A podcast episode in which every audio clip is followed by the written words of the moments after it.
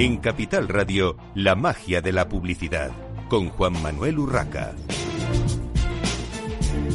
Buenos días y bienvenidos un viernes más a la magia de la publicidad en Capital Radio. Les habla Juan Manuel Urraca. Hoy tenemos eh, con nosotros a José Domingo Gómez Castallo, director general de Autocontrol. Bienvenido, José Domingo. Muy buenos días. Bueno, José Domingo, habéis presentado recientemente el balance de actividad de autocontrol, el balance de actividad 2020, eh, en el que destaca, entre otras cosas, que crece cerca de un 10% el número de anuncios revisados por autocontrol antes de su difusión. Eh, como cifra, un 10% eh, suena muy bien, pero me gustaría que nos, que nos matizases, que nos contases cómo ha sido este crecimiento y, sobre todo, cómo ha sido esta cifra o qué supone respecto a la cifra revisada en 2019, porque de alguna manera eh, la pandemia ha tenido que afectar, eh, ¿verdad, José Domingo? Sí, es cierto, es cierto que hubo unos momentos bueno, pues de incertidumbre general para, para, para todo el país y para todos los sectores de actividad económica, incluida la publicidad. Hubo un descenso notable de la inversión publicitaria durante, durante unos meses pero luego se ha ido recuperando. El, último trimestre del año fue bastante bueno comparado con el año anterior y todo eso se refleja en nuestras en nuestras cifras. Es decir, el, la consulta previa, el copy advice que nosotros llamamos, es que el anunciante o su agencia o el medio nos traen su propuesta de anuncio antes de emitirla para que se la revisemos. Obviamente es voluntario, el anuncio aún no ha salido a emisión, nadie lo ha podido ver, salvo el anunciante o su agencia o el medio, y entonces nos lo traen para que revisemos eh, si el anuncio tiene algún problema o no tiene algún problema. Por tanto, insisto, es una actividad voluntaria. Han sido este año casi, el año pasado, perdón, con los datos de final de año, casi 45.000. 45.000 piezas publicitarias son muchas piezas publicitarias vistas por, por autocontrol. Por dar algún dato, bueno, la, más de la mitad han sido del medio Internet, de ellas unas 10.000 han sido en el medio televisivo, según nuestros cálculos, hay unas 20.000 creatividades nuevas al año en, entre las diferentes televisiones, en, el medio televisivo. Nosotros revisamos el 50% de, en el medio televisivo. Es decir, son cifras eh, realmente buenas teniendo en cuenta esto, que es una apuesta voluntaria, que nos lo traen para que antes de emitirlo les digamos si tiene algún problema o no tiene algún problema. Y de todo esto, de, todos esos anuncios revisados, eh, nos dabais la cifra de que el 65% fueron positivos, pudiendo los anunciantes emitir su publicidad sin hacer ninguna modificación. ¿Y, qué pasa con el resto? ¿Hay alguna eh, revisión eh, de, las modificaciones? Sí, verás. con el, el 65% fueron positivos, es decir, que realmente nos traían el anuncio bueno, pues para que le diéramos un último vistazo y verificar que no tiene ningún problema. En el, en el 35% restante, sin embargo, se encontró alguna eh, o se formuló alguna observación. Un 1% de ellos fueron negativos. Es decir, el anuncio no se puede emitir. No se puede emitir porque eh, topaba o chocaba directamente con alguna norma prohibitiva o restrictiva. En el resto de los casos, eh, los anuncios tenían algún problema o tenían alguna observación, porque a veces no es problema, a veces es limitación. Por ejemplo, para determinados productos hay unas limitaciones horarias, no se pueden emitir antes de una determinada televisión, o no se pueden poner en la puerta de un colegio, eh, por protección de menores, algunas cosas de estas, ¿no? Y en otros era, bueno, pues que se le había olvidado algo, por tanto el anuncio era arreglable, por decirlo de alguna manera, pero con, alguna, con algún ligero cambio. A lo mejor es que le sobraba una expresión, pero el resto de la pieza estaba bien. Es decir, nosotros nos sentimos eh, satisfechos, creemos que es una apuesta eh, interesante y sobre todo el hecho de que la industria eh, utilice esta herramienta de una manera tan masiva. Somos el tercer país en el mundo en, en, números de solicitudes de verificación previa de publicidad, después de Inglaterra y Francia somos el tercer país en el mundo. Eso es una apuesta muy importante por, por, la, por la salud ética de la publicidad, por nuestra industria publicitaria. Está, está muy bien. Eh, de ese eh, menos del 1% de los informes que, aconsejaban no difundirlos eh, directamente, esos anuncios, ¿cómo está el dato respecto a años anteriores? Es decir, es un 1% del total, pero digamos en, en volumen hemos empeorado, hemos mejorado en cuanto a anuncios que no se pueden emitir. No, se mantiene, se mantiene constante. Es una cifra baja, pero bueno, es una cifra que, hay que tener en cuenta, ¿no? Es decir, mira, hay algunos anuncios pues que pues que no se pueden emitir porque se utilizan alegaciones de salud en, productos que no las tienen permitidas o o, o, porque el, anuncio tal como está planteado puede afectar a la lealtad en la competencia o, tiene algún problema desde el punto de vista de la protección de consumidores, etcétera. Es un 1%, es una cifra baja, pero bueno, demuestra que eh, la, eh, esta revisión previa eh, tiene su efecto. ¿no? cuando hablábamos antes del, del, de todos esos anuncios que habían sido objeto de revisión y que podían haber tenido alguna observación, también es cierto que en el último año y medio ha habido normas nuevas, normas nuevas que han cambiado el panorama regulatorio para determinados sectores. Estoy recordando ahora una circular del Banco de, de, España que entró en vigor a finales de 2019 y que planteaba eh, modificaciones en la regulación.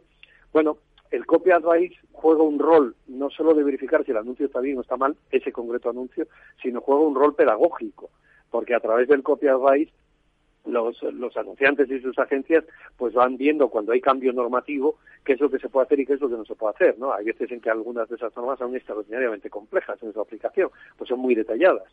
Bueno, el de juega ese rol también.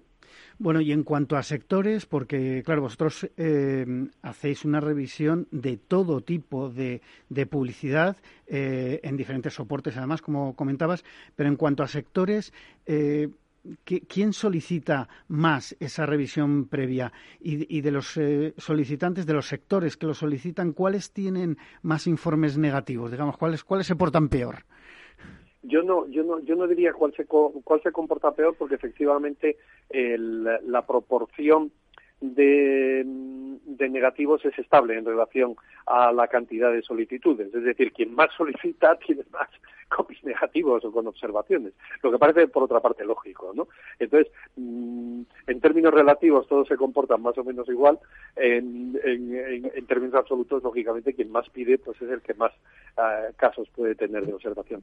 Hay un sector que es el que más... Uh, ha solicitado, el que más copia vais ha solicitado, que es el sector eh, financiero, y precisamente como consecuencia de esa normativa que antes eh, comentaba, en la que el, año pasado pues el, el Copy Advice, aparte de esa función revisora, jugó una visión, una, una función pedagógica para eh, a través del Copy Advice ir aprendiendo porque es una norma muy extensa, con, con, mucha complejidad. ¿no? Eh, aparte de eso, eh, pues hemos tenido y se mantienen las cifras pues en el sector de la alimentación, en el sector de juguetes, en el sector de los eh, videojuegos, en el sector de la publicidad de bebidas alcohólicas. Tienen muy restringido, no es igual en todos los sectores de bebidas alcohólicas, de los tres, eh, unos tienen más restricciones que otras pero en general es un sector que también tiene limitaciones porque además de la legislación vigente, fíjate que lo, tanto cerveceros como destilados como vino se han dotado de sus propios códigos de conducta, que son más exigentes que la propia normativa. Y, nosotros eso lo aplicamos. Una curiosidad. son sectores que, están funcionando bien. Una curiosidad, José Domingo. ¿El sector del juego eh, os solicita revisión de sus anuncios? Sí, sí, sí solicita eh, especialmente para el medio televisivo. Especialmente para el medio televisivo. Esta es otra de las normas que han cambiado durante el año y es otra de las normas en las que el, sector está haciendo un aprendizaje. Eh, es verdad que el decreto de publicidad de juego es, es restrictivo en cuanto a las posibilidades de emisión de publicidad, en cuanto que restringe muchos, mucho, muchas horas de emisión, es eh, deja, la posibilidad de, realizar esta publicidad solo en determinados momentos y además establece toda una serie de reglas para los momentos en los que sí se puede emitir publicidad. Estamos ahora en ese proceso transitorio de la aplicación de estas reglas, es decir, todavía estamos en algunos casos, eh, se aplican las normas eh, antiguas y para alguno, para, para algunos otros ámbitos ya se están empezando a aplicar las nuevas. Creo que es en mayo o junio cuando ya entra definitivamente en vigor y ya se aplica eh, al 100% el nuevo reglamento del juego. Esta, cierta complejidad. Esta puntualización es importante porque yo, digamos, un poco por deformación profesional, lógicamente, eh, que me trago muchos eh, anuncios, tragar en el, en el buen sentido, he visto, en, en, cuanto a publicidad del juego, he visto a veces algunas publicidades, algunos spots fuera de esos horarios, digamos, vamos a llamar de adultos o o, bueno, pues mm, e, en horarios mm, que, a mí me chirreaba mucho. Pero bueno, eh, como dices, eh, si estamos en un momento de, transitorio en cuanto a la aplicación, eh, bueno, para ir... Es posible que no haya entrado en vigor para esos determinados sectores, porque creo que la entrada en vigor de algunos de algunas áreas del, del reglamento se demoraba hasta mayo, junio o algo así. Bueno, tenemos que ir terminando. Eh, José Domingo, no me gustaría dejarme este par de temas. Uno es, se multiplican las reclamaciones por protección de datos y privacidad. ¿En, qué medida y en qué han consistido esas reclamaciones? Sí, bueno, es lógico que se incrementen porque es un área en el que autocontrol tenía poca presencia antes. Entonces, no es que haya más conflictividad, es que tienen más autocontrol a presentarlo, ¿no? Y esto eh, eh, tiene que ver también, pues, con el acuerdo que alcanzamos hace algunos años la Agencia de Protección de Datos y las principales empresas de telecomunicaciones, que hay un programa específico para reclamaciones de protección de datos ligados a publicidad para ese sector, y luego el reconocimiento del código de conducta, el primer código de conducta eh, reconocido por la Agencia de Protección de Datos, que designa al jurado de la publicidad como órgano de supervisión para estas materias. Entonces está, está creciendo. Hombre, por nuestra parte, ligadas a publicidad, pues el envío de publicidad sin consentimiento previo, los asuntos relacionados con el uso de las cookies, es decir, si se informa correctamente, si se obtiene correctamente los consentimientos. Esta es un, poco de las materias. Bueno, y, me hablabas de un segundo tema. Sí, sí, la última pregunta porque se nos va acabando el tiempo. Eh, Autocontrol ha llegado a un, acuerdo, ha firmado un convenio con la Comisión Nacional de los Mercados y la Competencia. Eh, ¿Por qué ahora ese acuerdo? Y, mm, explícanos eh, brevemente, por favor, en qué consiste. Sí, bueno, no es novedoso. Es el tercer convenio que se firma por parte de Autocontrol con la Autoridad Visual y la explicación es sencilla. Es que el anterior había caducado por efecto legal. Es decir, los convenios tienen una vida y caducan. Entonces hay que firmar uno nuevo. Entonces hemos firmado uno nuevo, estábamos esperando a ver si se aprobaba la ley audiovisual, estamos a la espera de la nueva ley audiovisual, pero habíamos decidido con la CNMC eh, firmar ese convenio de colaboración que lo que recoge es el modelo de colaboración que teníamos ya eh, con la CNMC. Es decir, por un lado las televisiones utilizan la herramienta de raíz con autocontrol, además de la resolución de reclamaciones a través del jurado.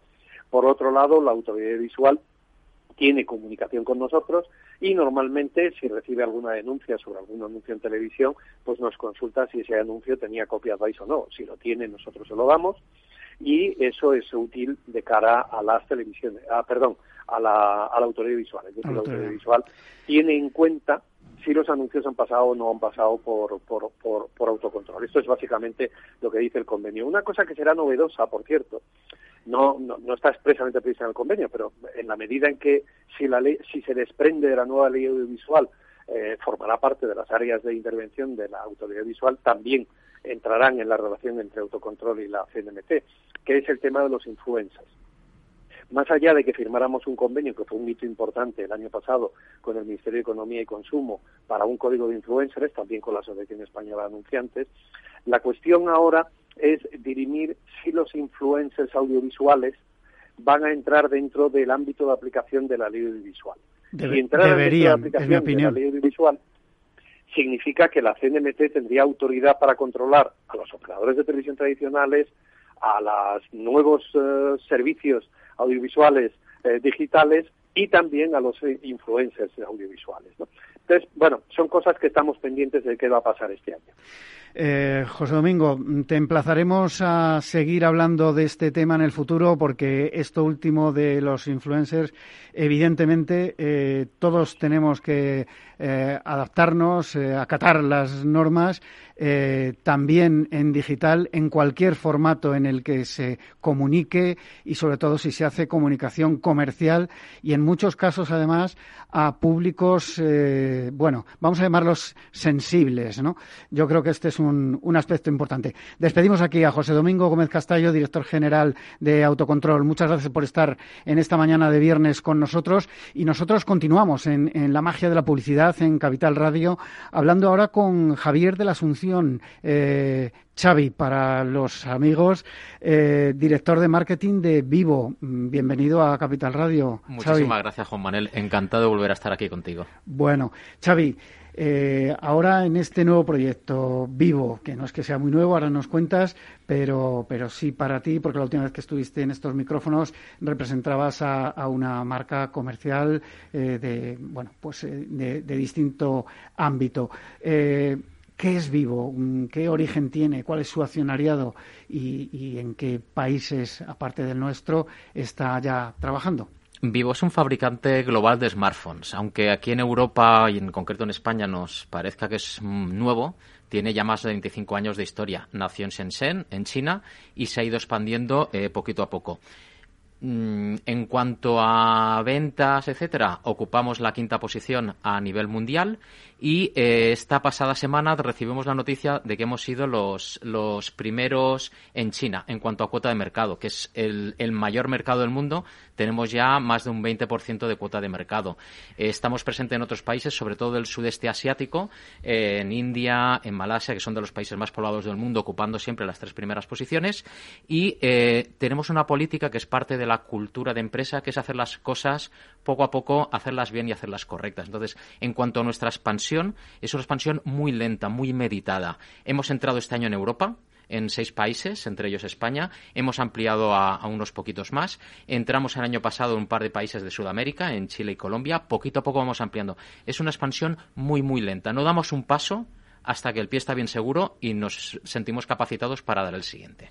¿Y el accionariado quién, eh, de, quién es la compañía? Es una compañía totalmente independiente, no dependemos de nadie. O sea, en estos momentos eh, tenemos 10 centros de I+D que son nuestros, tenemos centros de producción de los, porque no subcontratamos la fabricación de los productos, que son nuestros. Los centros de, de I+D tenemos uno en Estados Unidos, otro en Japón, tenemos ocho en China y vamos creciendo. Y más de 10.500 personas en la parte de I+D, que supone más del 70% de la plantilla.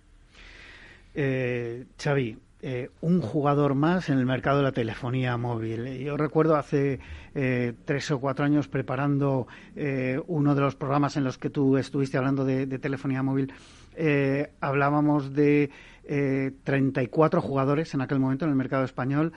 se ha reducido muy poquito, pero bueno, estamos alrededor de 30, corrígeme si me equivoco uno más. ¿No está saturado el mercado nacional? Eh, hablo ahora solo de, solo de España, con la población que, tiene España y la penetración que tiene el móvil en la población, que ahora mismo es eh, pues, eh, enorme. Más del 100%. más, del 100%.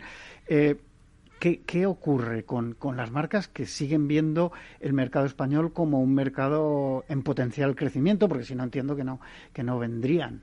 Juan Manuel, si, como comentabas, viajamos en el tiempo y vemos la foto de los fabricantes y las cuotas de mercado que tenían hace 3, 4 años, no tiene nada que ver con lo que está pasando. No solo que el ciclo de vida del producto del teléfono móvil es muy corto, o sea, que estás, cada vez están sacando novedades constantemente, sino que los fabricantes aparecen y desaparecen. O sea, está, estos últimos días hemos tenido que decir adiós a un fabricante clásico dentro del sector de smartphones. Entonces, esto cambia. O sea, y la verdad aquí lo que te dice es que es un mercado tremendamente dinámico y el que no se adapta por producto, por la manera de comunicarse a los clientes, desaparece. Y es un mercado que no tiene piedad solo hace falta que veas los cadáveres, con perdón, que se han ido quedando en el camino en el, en el mundo de la telefonía móvil. Sí, sí, está claro que aparte de fusiones que también hubo de, marcas ya hace unos años, eh, han desaparecido muchas marcas, digamos, reconocidas o incluso mundialmente reconocidas. Y, bueno, ya habéis venido eh, también muchos eh, nuevos jugadores y es verdad que eh, yo creo que es un mercado en el que lo clásico no significa eh, a perpetuidad. Eh, las marcas hoy reconocidas, y lo hemos vivido con, con algunas marcas europeas nórdicas famosas que, tenían cuotas de mercado impresionantes y ahora pues es testimonial, por no decir que están casi fuera de juego, lamentablemente, porque al final la, yo creo que la competencia es buena, pero es verdad que es un, un sector muy, muy dinámico. Bueno, ¿qué ofrece Vivo que no esté ya disponible en nuestro mercado? Porque, evidentemente, como decíamos, hay tantos jugadores que parece, parece a priori que, ya está todo, todo hecho. Eh, ofrecemos innovación en el sentido de que eh, ciertas cosas que ahora damos por supuestas en, los teléfonos móviles, como el lector de huellas debajo de la pantalla, fuimos los primeros en ponerla. Eh, las cámaras pop-up, las cámaras de selfies que salen del móvil, fuimos también los primeros, los primeros que tuvimos el, en un chip dedicado al audio. Entonces, la parte de I+.D. Eh, somos muy potentes, pero un I+.D. que tenga sentido. Lo que no queremos hacer es una tecnología que luego el usuario no le vea valor con lo cual, cosas como los teléfonos plegables, etcétera, hasta que no veamos que eso de verdad sirve para algo, da un valor más allá del, del efecto wow, decir, ay, mira, el móvil se plega ya. Pero después de enseñárselo a tus amigos, ¿para qué sirve? ¿Qué, beneficio real tiene para ti? Hasta que no lleguemos a ese punto, todas estas novedades no las vamos a incorporar. Entonces, lo que buscamos es siempre un equilibrio en cuanto a precio y prestaciones. Eh, hemos estado investigando el mercado europeo, hemos hecho un montón de encuestas, entre ellas en España, porque como bien comentabas, España para los fabricantes es un mercado clave, porque es de los primeros en cuanto a adopción de, marcas nuevas, los que más dan la bienvenida a las marcas nuevas. Entonces, hemos visto que es lo que buscaba mucho el, el consumidor europeo y en concreto el consumidor español. Y lo que queremos es centrarnos en esas cosas que está buscando. Cosas como la cámara, porque aquí en España consumimos muchísimas redes sociales, o sea, nos encanta, o sea, es increíble que redes como TikTok en España tengan 12,1 millones de usuarios activos al mes. Entonces, claro, la cámara es fundamental y la duración de la batería para poder ver los vídeos. Entonces, nos estamos centrando muchísimo en estos dos puntos. Aparte de toda esa innovación que comentabas, eh, brevemente, por favor, que tenemos que irnos a una pausa publicitaria, ¿en qué mm, posición os, colocáis vosotros mismos en cuanto a rango de precio? Ahora mismo estamos en gama media. O sea, lo que hemos traído a España es en gama media tirando alta. Tenemos un poquito también en gama baja, pero nuestro posicionamiento en cuanto a precios es gama media alta y pensáis eh, traer más alta, digamos, más buques insignias en, Evidentemente, nuestro buque insignia con el que lanzamos, el X51, era 799 euros. Tenemos equipos de, de más de 1.000 euros, pero pensábamos que para una marca desconocida no era la opción más inteligente salir con ese precio. Pero más adelante sí que traeremos productos más, más caros. Bueno, pues eh, en breve seguimos con eh, Javier de la Asunción, Xavi de la Asunción, director de marketing de Vivo. Ahora nos vamos a una pequeña pausa para la publicidad y continuamos en la magia de la publicidad en Capital Radio.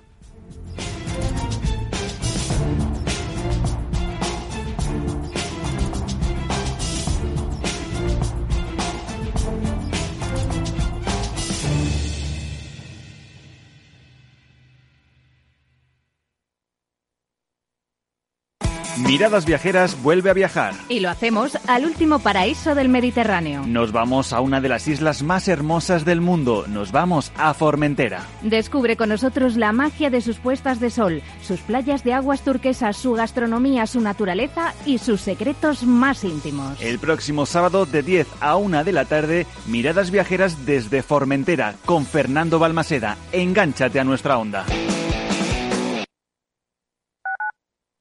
Tu radio en Madrid 105.7, Capital Radio. Memorízalo en tu coche. Metro de Madrid te lleva de forma segura al trabajo, al gimnasio, al retiro. Un medio de transporte accesible y rápido que te acerca a los lugares y a las personas que más quieres. Ahora y siempre, utiliza el transporte público. Ahora y siempre, muévete en Metro. Metro de Madrid, Comunidad de Madrid. Esto te estás perdiendo si no escuchas a Luis Vicente Muñoz en Capital, La Bolsa y la Vida. Xavier Ferraz, profesor de ESADE. La COVID eh, ha sido una especie de máquina del tiempo, ¿no? Nos ha situado no en 2021, sino en 2031 a nivel de, digitalización. Lo que tenía que haber pasado pues en 10 años eh, ha pasado en 10 meses. No te confundas. Capital, La Bolsa y la Vida con Luis Vicente Muñoz, el original.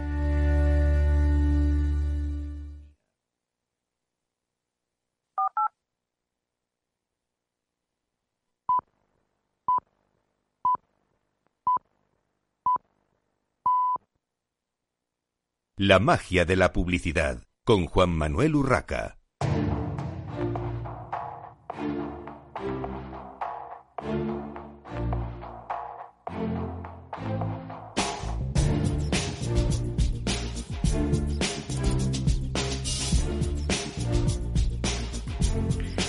Continuamos en esta mañana de viernes en la magia de la publicidad en Capital Radio con Xavi Asunción, director de marketing de, Vivo. Estábamos hablando de, la marca, de la compañía, de su origen, eh, bueno, pues de esa innovación que nos contaba Xavi en cuanto a, telefonía móvil. Pero eh, cuéntanos en qué canales estáis operando en estos momentos y si tenéis previsto, como han hecho muchos eh, fabricantes y, lógicamente, los operadores, eh, abrir tiendas propias. Con esta filosofía que tenemos de hacer las cosas poco a poco, hemos em, empezamos solo con tres canales, que eran el em, Carrefour, MediaMarkt y PC Componentes, porque no queríamos saltar a otro canal hasta que lo tuviéramos. No teníamos una política expansiva de intentar ocupar lo máximo del mercado, porque eh, ya lo dice el refranero, que mucho abarca poco aprieta. Entonces preferimos escoger estos primeros tres partners para trabajar el lanzamiento. Recientemente eh, se ha incorporado nuestro portfolio FNAC y el corte inglés. Y estamos trabajando también para que de aquí a final de año se incorpore alguno más. Pero tampoco van a ser muchos más. O sea, preferimos estar con pocos, pero hacer, tener esta relación, crecer mutuamente, etcétera, una relación win-win. Ya habrá tiempo de seguirnos expandiendo. Eh, nos estás hablando básicamente de grandes retailers. Eh, vais a tener, eh, bueno, y un, especialista online como especie de componentes. Vais a tener promotores en, los puntos de venta.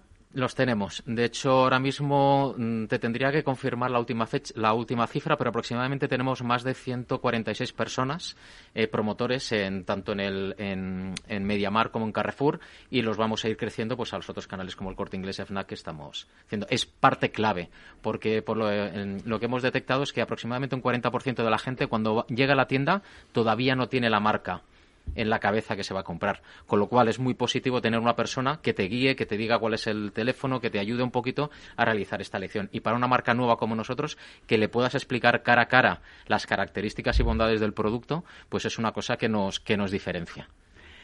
Y mm, esta pregunta te la tengo que hacer, Xavi, porque eh, casi todos o todos los fabricantes han entrado de alguna manera en, las diferentes épocas y etapas que ha tenido el mercado de la telefonía móvil en el juego, vamos a llamar, de las teleoperadoras, ¿no? de, las grandes operadoras, eh, llegando a acuerdos, en su momento regalando mm, móviles a tutiplé, eh, luego cobrándolos mm, de diferentes formas.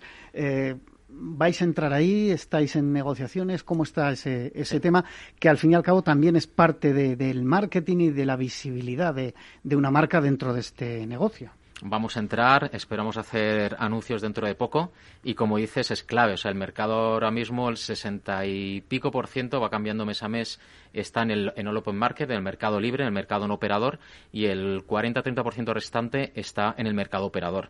Y como bien dices, desde el punto de vista de marketing, eh, los operadores móviles en España hacen muchísimas campañas de comunicación, con lo cual estar dentro de un operador móvil es premium también. No todas las marcas tienen acceso, no todos los operadores venden todas las marcas, es un, tienen un portfolio limitado. Estar dentro de un operador para nosotros es, estratégico. Para lo bueno y para lo malo, a mí, bueno, y creo que a todos nos siguen bombardeando un día sí y otro también con ofertas de mejore su eh, contrato con nosotros y eh, renueve el móvil y directamente te están ofreciendo una marca, hasta un modelo eh, con el precio X o páguelo como usted quiera y pueda, pero al final te están, te están ofreciendo algo, algo concreto. Eh, bueno, en cuanto a, vamos ya a más marketing y, publicidad, en cuanto a las redes sociales, ¿en cuáles estáis y cómo las utilizáis? Estamos en pocas, o sea, porque por lo mismo hemos preferido estar en pocas redes sociales, pero poder estar dando contenido de forma constante. Entonces, estamos en Instagram, en Twitter, en Facebook y en YouTube. Eh, Twitter fue una decisión de España. otros países europeos no han querido tener Twitter, pero nosotros consideramos que era un medio de comunicación que en España se utiliza muchísimo. De hecho, ahora mismo estamos alrededor de los 40.000 seguidores en Twitter. ¿Cómo lo utilizamos? Tenemos varios tonos de comunicación. Por un lado está la comunicación corporativa y por otro lado, que es un tono que le hemos querido dar a, aquí y especialmente con, con la gente del equipo de redes sociales un tono un poquito más divertido, un poquito más gamberro, un poco más apartado de la comunicación corporativa, más cercano al, al, a lo local, a lo que estamos haciendo en España, al, al, meme que hay en ese momento o lo que está pasando, hablando con periodistas eh, en, en España. Hemos intentado hacer estas cosas. Por otro lado, hemos empezado acciones con influencers. Antes comentabas lo de los influencers, pero en este caso la acción que hemos comentado es, eh, que hemos comenzado es con Enamet, que es un, un deportista paralímpico español en, natación, para mm, hablar de cómo se comunica él con su móvil. Él utiliza móvil vivo, pues ver cómo lo utiliza. Hemos querido oír un poquito de la tendencia del influencer guapo y tal vez un poquito vacío y coger un influencer que de verdad, o sea, tiene una historia que contar detrás, ¿no? Con, como el caso de, de Namet, con su, que a pesar de su discapacidad, pues es un, es un medallista olímpico importante ese, aspecto. Eh, para hacer todas estas eh, acciones que nos has comentado y lo que eh, tenéis previsto hacer, ¿con qué equipo humano contáis en España? Pues si lo comparamos con otros, muy pequeñito. Ahora mismo vamos creciendo, somos 26 personas directamente y luego hay un gran equipo externo desde diseñadores, promotores, la parte de legal, etcétera, pero somos 26. La parte buena, eh, mis compañeros son gente que lleva 10, 20 años en el mercado. También tenemos Sabia Nueva, que son la que nos da idea, pero se ha buscado un equipo muy senior que como dicen en inglés, hit the ground running, o sea, que llegar y besar el santo, que ya simplemente te dijeran, tienes que vender esto, y ya supieras qué contactos tienes que llamar, cuáles son las personas, cuáles son los procedimientos, cómo es la posventa, todo. Y lo estamos ampliando eh, semana tras semana. Volviendo a vuestras eh, acciones de marketing y publicidad, estáis muy centrados en el patrocinio de la Copa de la UEFA Euro. Eh, ¿Qué os aporta como marca y en ventas? Porque muchos de estos patrocinios que se acuerdan a nivel eh, multinacional, a veces localizarlos pues no es tan no es tan fácil. Amén de, de, los presupuestos, me refiero también a las acciones, ¿no? Eh, para nosotros es clave. O sea, de hecho, la historia de Vivo, aunque empezamos en octubre del año pasado, llevamos ya siendo años no solo partners de la, de la Eurocopa, sino también del Mundial de hecho, también vamos a ser eh, partners del Mundial de Qatar. O sea, para nosotros el fútbol es muy importante. Hemos sido patrocinadores de la NBA en Estados Unidos, de la Liga de Cricket en la India, que también es uno de nuestros mercados principales. Para nosotros supone dos cosas. Primero, conocimiento de marca. El hecho de que estés en los LEDs, en las ceremonias de apertura, en los backdrops, hace pues son impactos y la gente se va quedando con tu marca. Pero por otro lado, eh, es un tema premium también. O sea, no cualquier marca puede estar asociado a la Eurocopa. O sea, si tú que eres un experto conocedor del mercado de la publicidad, ves que las marcas asociadas a la Eurocopa son marcas punteras, o sea, son las primeras en su mercado. Con lo cual, ese te da ese plus y siendo una marca nueva tenemos que, construir una confianza en el mercado en el mercado español en la cabeza del, de la persona que quiera comprarse un móvil y decir ostras si estos aparecen como patrocinadores de Eurocopa malos no deben ser y tienen un proyecto a largo plazo no cerrarán la persiana y desaparecerán mañana Entonces, es nos ofrece las dos cosas. En cuanto a ventas, en marketing es muy difícil saber cuál es la influencia que puede tener el hecho de que hagamos un patrocinio, pero evidentemente si no lo haces no vas a vender. Y en España, porque eh, estáis en los estadios, en los partidos de, de la liga, eh, ¿es un movimiento táctico o estratégico? Empezamos con la aparición en, la, en los LEDs de la liga, eh, estamos en esta temporada, en la segunda mitad de, de, la, de, la, temporada corriente que estamos eh, ahora mismo. Para nosotros, fue, en su momento fue táctico. Necesitamos hacer algo para empezar a llamar la atención. ¿Qué ha pasado? Que nos ha funcionado tan bien, que la repercusión ha sido tan buena en cuanto a gente que nos ha visto, incluso gente de operadores que están en Alemania, viendo los resúmenes de televisión, pues han visto, ostras, estos de vivo están apareciendo en la Liga Española, ¿no? Pues entonces, y luego nuestros promotores que comentabas antes, también nos han dicho que la gente va al punto de venta y dice, no, es que os he visto en un partido del Bilbao, os he visto no sé qué. Entonces, eh, hemos decidido que sea estratégico. O sea, si ya el fútbol, eh, porque en España tiene y en Europa una importancia brutal y es tema de conversación del 95% de la gente, en España hemos querido continuar. De hecho, continuaremos la temporada que viene eh, en presencia con los, con los LEDs de la Liga. Xavi, ¿para cuándo una campaña en televisión? Yo espero que pronto. O sea, la televisión es, sigue siendo muy importante en España y yo espero que dentro de muy poquito podamos tener una campaña de televisión. ¿Te van a dar dinerito o no? Porque ahí es, eh, es lo que cuenta. Eh, esperemos que sí. O sea, la, la, inversión está siendo muy potente. Hemos hecho muchísimas cosas en retail, sobre todo inversión en promotores, etcétera, porque creemos que en esta última milla la información es fundamental con nuestros partners, lo que llamamos el co-marketing. Eh, pero vamos a seguir, o sea, en los próximos meses, sobre todo relacionado con la Eurocopa, copa, se nos va a ver muchísimo más. Y en muchas más cosas, no solo en la tienda o en lo digital, sino en, en ATL o más tradicional. Breve, porque se nos va acabando el tiempo, Xavi. Eh, perspectivas que tenéis para este 2021 que la gente nos conozca. Así de fácil. No tenemos ni objetivo de ventas. Queremos que la gente cuando vaya a comprar un teléfono móvil contemple a Vivo como otra posibilidad.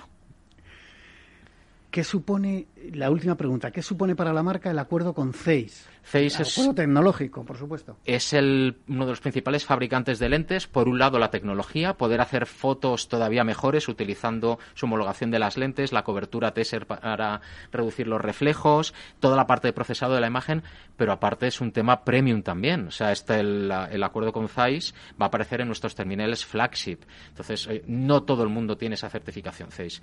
De cara a la importancia de la fotografía que tienen los smartphones, para nosotros es clave aliarnos con el principal fabricante de lentes del, mundo. Pues eh, Xavi, Xavi de la Asunción, director de marketing de Vivo, muchas gracias por estar hoy en la magia de la publicidad en Capital Radio. Te invito en cualquier caso a que eh, permanezcas con nosotros porque eh, está ya con nosotros Víctor Conde, director general de la Asociación de Marketing de España, eh, que seguro que en breve mm, habrá alguna relación o habrá alguna campaña eh, de Vivo eh, participando quizá en los premios nacionales de marketing, que es un poco para lo que viene hoy Víctor. Bienvenido, Víctor. Eh, bueno, pues muchas gracias, bien hallado. Y por supuesto que desde aquí vaya la invitación a Xavi para que ya este año no es factible, pero para la edición del próximo año pues presenten un caso de marketing, de su estrategia de marketing a estos premios nacionales de marketing que, como bien dices, eh, Juan Manuel, pues eh, es lo que me ha traído hoy aquí, en principio, para hablar de ellos. Bueno, vamos a hablar de más cosas, pero, pero vamos a empezar con esa lista larga, Víctor. Eh, se ha presentado ya la lista larga de los candidatos a los premios nacionales de marketing de 2021. si te parece, la, la vamos repasando eh, porque ahí, bueno, es, es muy larga, evidentemente, bueno, bastante larga. 71 eh, marcas. 71 marcas es mucho, mm, por supuesto, todas eh, marcas muy reconocidas, algunas no tanto, pero también es, es la gracia de esto, ¿no? Que una pequeña marca que haga una, una acción innovadora, interesante, mm, mm. pues se presente y, y, pueda estar ahí luchando. Bueno, pues cuéntanos en la categoría de marca a quienes tenemos como eh, posibles ganadores o posibles candidatos a, la lista corta. Bueno, pues eh, te lo voy a ir diciendo por orden alfabético, que nos parece eh, un orden como otro cualquiera de, darlo, pero quizás el más, el más normal. Pues están Accenture, Adolfo Domínguez, Asisa, Bankinter, Bizum, Cool Rooms Hotels, Everis, Fisiocrem, Ikea, Juguetos, Mao, Maille, Marqués de Murrieta, Orona y Oscar Mayer. Bueno, unas cuantas marcas eh, súper potentes. O como decía antes Xavi, eh, marcas reconocidas, y reconocibles. reconocidas. Bueno, vamos a la mm. categoría de innovación. Sí, en la categoría de innovación tenemos Aquilea, Bruguer, Fundación La Caixa, Laude, Mango, McDonald's, Merkel, Schweppes, eh, Vicky Foods y Yoigo. Bueno, y en cuanto a marketing social, que es una de las categorías que que a mí me gusta por el papel que, juega para la sociedad. Cuéntanos. Sí, marketing social, como sabes, es una categoría que establecimos el año pasado y como novedad y está teniendo muchísima, eh, muchísima acogida. Ahí están Amavir, A3 Media, CaixaBank, Campus eh, FCC, Fundación Ecolec, Fundación La Caixa, Goico, Homeless Entrepreneur, Hyundai, McDonald's, Pelayo Seguros, Sueps, Sport Firm and More, eh, Too Good To Go y Working for Happiness. Bueno, ahí hay unas cuantas marcas eh, que reconozco que no estoy, digamos, acostumbrado a, ver, pero seguro que iremos conociendo que sus acciones son acciones y su marketing social es importante e influyente. Si están aquí en esta lista larga, date cuenta que esta lista, que al final son 71 marcas, como te decía antes, proviene de una inscripción de 204. Sí, que al final es ya, ya es una criba importante y bueno, luego repasaremos o hablaremos brevemente, pero en ese jurado de 17, contando el, presidente del jurado, 17 jurados, eh, bueno, es, es, y todos grandes profesionales, la criba es, es importante. si ha pasado aquí, eh, la marca que sea, es que tiene su tiene su razón de ser. Está claro. Bueno, pues vamos con internacionalización. Bueno, internacionalización, que este año lo hemos reunificado en una sola categoría. ¿Te acuerdas que años precedentes teníamos eh, compañías españolas y compañías latinoamericanas? Este año se ha consolidado ya la categoría, ya lo hemos unificado y ahí estaríamos eh, con Beatle, Blanca Flor, Burger King, Coca-Cola, Entel, ICEX, Inca Cola, Kellogg's, Mi Banco, Orange 360, Pilsen Callao, Prom Perú y Riu. Bueno, aquí vemos que efectivamente ha funcionado esa, esa fusión eh, lógica, por otra parte. Yo creo que en su momento, yo creo que esto ya lo, hablamos alguna vez en el programa, tenía su sentido esa diferenciación, pero bueno, eh, también el mundo cada vez es más global, el marketing también, y las marcas eh, y sus acciones también, y así, y así lo demuestran. Yo creo que Aquí también hay un buen número de marcas eh, candidatas y, es un tema importante. Vamos con las startups y pymes. Sí, aquí es donde quizás haya más eh, nombres probablemente más desconocidos, pero nos pasa siempre y luego se convierten en marcas que empiezan a eh, acompañarnos ¿no? en el día a día. Aquí tenemos a, Evo, a Loa Poké, AR Visión, Head Team, Convida Organic Kombucha, eh, Sukran Group, eh, Es My Secret, Velka y Wills. Bueno, como decías, eh, a mí me suenan algunas, algunas, de hecho, mm, dos o tres las hemos tenido en el, en el programa ya, eh, con lo cual algo importante ya han empezado a hacer en, en marketing y, publicidad y seguro que son todos eh, grandes merecedores de ese Premio Nacional de Marketing en, en la categoría de startups y pymes. pues vamos con patrocinio. Esta es la, novedad dentro de las categorías de premios que la hemos incorporado este año para intentar reconocer estrategias en el mundo del patrocinio, bien sea deportivo, bien sea cultural, artístico, etcétera. Y aquí están Campo Frío, Cofidis, Domino's Pizza, El Corte Inglés, Iberdrola, McDonald's, Pelayo Seguros y Santander. Aquí, eh, Víctor, eh, jugamos a lo seguro, ¿eh? porque son todas grandes marcas. Aquí no podemos decir que son desconocidas. No son desconocidas. no, son, desconocidas ninguna. Sí, es verdad que al menos las candidaturas quizás porque este año es la primera vez que está esta, esta categoría, ¿no? Y todavía le falta que lo difundamos un poco, un poco más, y eso siempre es, eh, lo sabes, pues error nuestro y pecado nuestro el no haberlo hecho eh, suficientemente, pero eh, es verdad que la estrategia de, patrocinador de algo, pues todavía hoy está como muy asociada a grandes marcas y son las que de alguna manera pues están más habituadas a reaccionar. Aquí y cuando hablamos de todo tipo de patrocinio no necesariamente estamos hablando de grandes inversiones, o sea, sino que y, como, como en estos premios intentamos siempre, eh, no sé si lo conseguimos o no, pero lo intentamos reconocer, buenas estrategias de marketing es independiente de eh, los presupuestos y sí de los resultados. Sí, yo creo que ese es un matiz importante, Víctor, porque es verdad que sin querer, eh, a mí el primero, se nos viene a la mente esas grandes marcas que hacen grandes, grandísimas inversiones en grandísimos patrocinios, incluso a nivel mundial, como estábamos antes hablando con Xavi, y al final, claro, pues te lleva a, un embudo en el que caben pocas marcas, ¿no?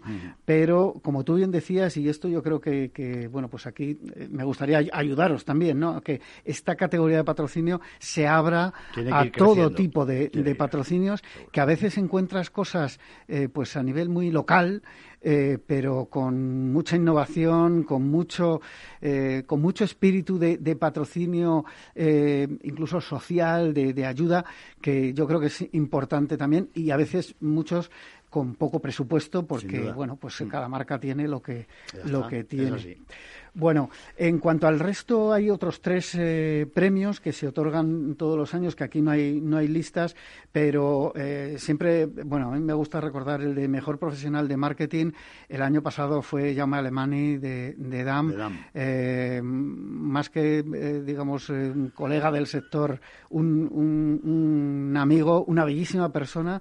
Y que bueno pues este año está en el en el jurado. Correcto. Y yo creo que yo creo que de alguna manera, eh, bueno, pues para mí marca eh, cómo se debe hacer el, marketing junto con otros muchísimos profesionales eh, de, cualquier tipo de sector, pero yo creo que Yauma, que lleva ya también muchos años en, en la misma marca, en, en, DAM. Trabajo muy sólido. Ha hecho un trabajo muy sólido, efectivamente, sin eh, sin agujeros. Habrá cometido errores como, como, hacemos todos. pero muy, muy sólido, muy sólido. Bueno, tenemos también a líder empresarial impulsor, impulsor del marketing. Cuéntanos un poco qué se premia aquí, eh, Mira, estas, estas dos categorías que acabas de mencionar, la de mejor director de marketing y líder empresarial, al ser personales, siguen el mismo proceso que siguen el resto de categorías. La única cuestión es que, como estamos hablando de personas, no hacemos públicas las listas. Y entonces en estas categorías además no hay un primero, un segundo y un tercero, sino que solo hay un ganador, pero sigue el mismo proceso de votación, criba, etcétera, etcétera, que sigue en el resto.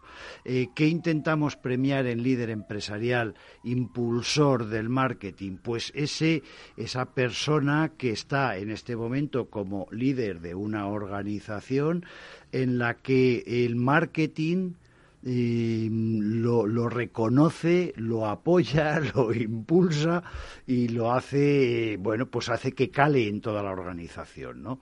Eh, si recuerdas, igual que mencionabas, el, mm, que el año pasado eh, se premió a, a Jaume, Alemani en, director de marketing, pues eh, tuvimos como premiado también a, eh, a Payete, Álvarez Payete, como líder empresarial. Bueno, pues es, efectivamente, eso es un poco la figura, que decir, un líder empresarial que, que cree en el marketing y que hace que, que toda su organización transpire, eh, transpire marketing algo importante para las organizaciones y, para que al final ese marketing, eh, digamos, sea más efectivo. Si desde arriba, desde la cabeza, se tiene en mente la importancia de esta mm. parte de las, de las compañías y de las marcas. Se nos va acabando el tiempo, pero tenemos más, más temas por aquí. Próximas fechas clave para los premios nacionales de marketing. Eh, reunión de jurados, lista corta el 29 de abril, que es, la, semana que viene. La semana que viene. La semana que viene tenemos la lista corta. La lista corta. ¿Y fecha de celebración de la gala de entrega de premios este año, Víctor? Este año el 16 de septiembre. Teníamos también una previsión de haberlo hecho el 17 de junio, que eso fue la fecha que anunciamos en el mes de octubre del año pasado, pero eh, bueno, también pensábamos que las circunstancias iban a acompañar eh, mejor y, creo que nos hemos, eh, bueno, pues la situación actual nos ha aconsejado hacer lo mismo que hicimos el año pasado, retrasarlo al mes de septiembre. El 16 de septiembre, por tanto, será la cita de la gala de entrega de la decimotercera edición ya de los Premios Nacionales de Marketing, con, igual que el año pasado, tanta presencialidad como podamos y como nos permitan las circunstancias. Y evidentemente, pues retransmitido en streaming para que cualquier profesional de España, Latinoamérica y Europa, donde estamos también eh, teniendo cada vez más eh, conexiones y más acuerdos de colaboración, pues eh, se nos sigue mm, cada vez más de cerca. Una curiosidad, eh, Víctor. El em, presidente del jurado este año es Íñigo Soro, vicepresidente y eh, director de marketing, responsable de marketing para España, Portugal, Grecia e Israel de IBM. ¿Quién elige al presidente del jurado? Al presidente del jurado. Creo que no te lo he preguntado nunca. No me lo has preguntado nunca y por eso no te lo había contestado nunca, pero, pero voy a ello. El presidente del jurado es una decisión, eh, es una decisión que toma el Consejo de Gobierno de la asociación y muy, muy de la mano de la comisión de premios, de la comisión ejecutiva de premios nacionales, ¿no? Es decir, eh, como tú sabes, cómo opera la asociación de marketing. La asociación de marketing tiene un consejo de gobierno que delega además una serie de cuestiones en comisiones ejecutivas. Bueno, hay una comisión ejecutiva de premios que esa es la que eh, donde se decide un poco todas estas cosas de, a quién invitamos como presidente, qué categoría se abre y eso lo sanciona el consejo de gobierno. Nos queda un minuto, Víctor, y quería preguntarte por las próximas actividades de la asociación. Eh, 28 de abril, creatividad en el mundo B2B.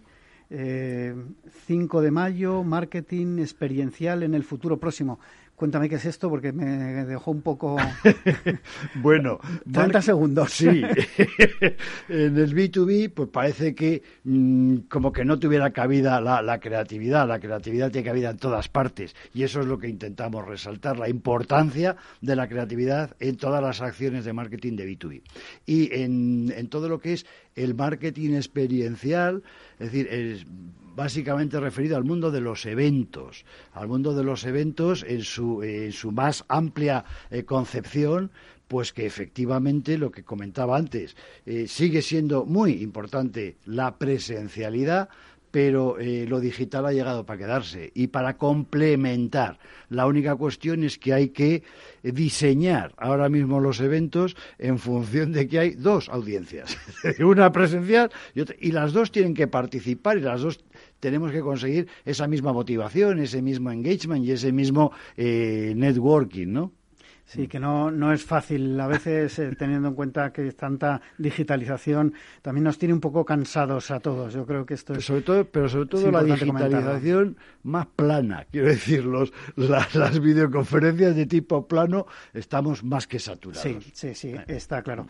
Bueno, pues eh, se nos acaba el tiempo. el 13 de mayo, junto al Chupete, la Asociación de Marketing de España presentará casos de éxito de marcas infantiles y el 20 de mayo hay eh, sesión, una jornada de branded content. Nosotros nos despedimos ya. Eh, despedimos a Víctor Conde, director general de la Asociación de Marketing de España, y a todos ustedes les espero el próximo viernes en La Magia de la Publicidad, en Capital Radio. Les habla Juan Manuel Urraca.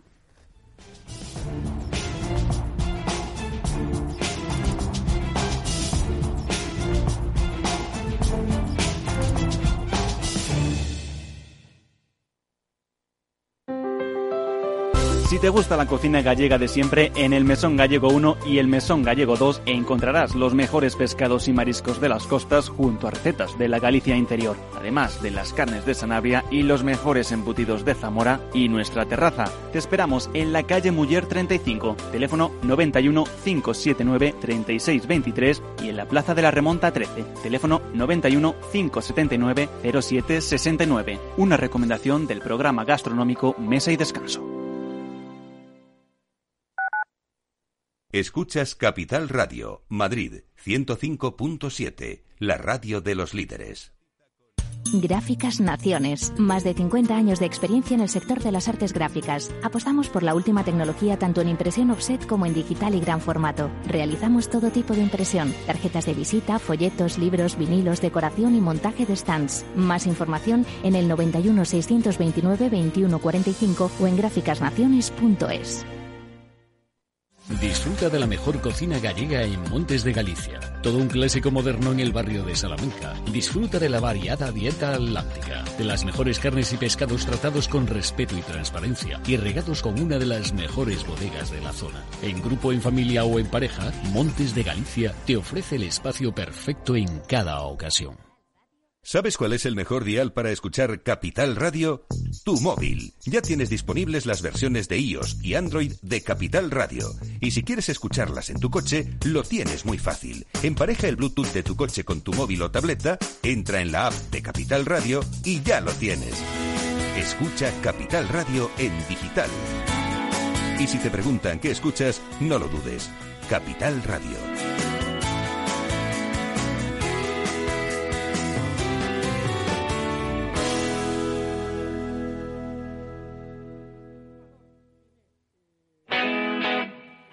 Todos los lunes de 11 a 12 de la mañana en Capital Radio tienes una cita con Rock and Talent. Un programa diferente que combina el talento con las canciones de rock más inspiradoras. De la mano de Paloma Orozco conocerás gente emprendedora, las startups más novedosas y las ideas más originales del mundo de la gestión. Rock and Talent. Los lunes nunca fueron tan sorprendentes.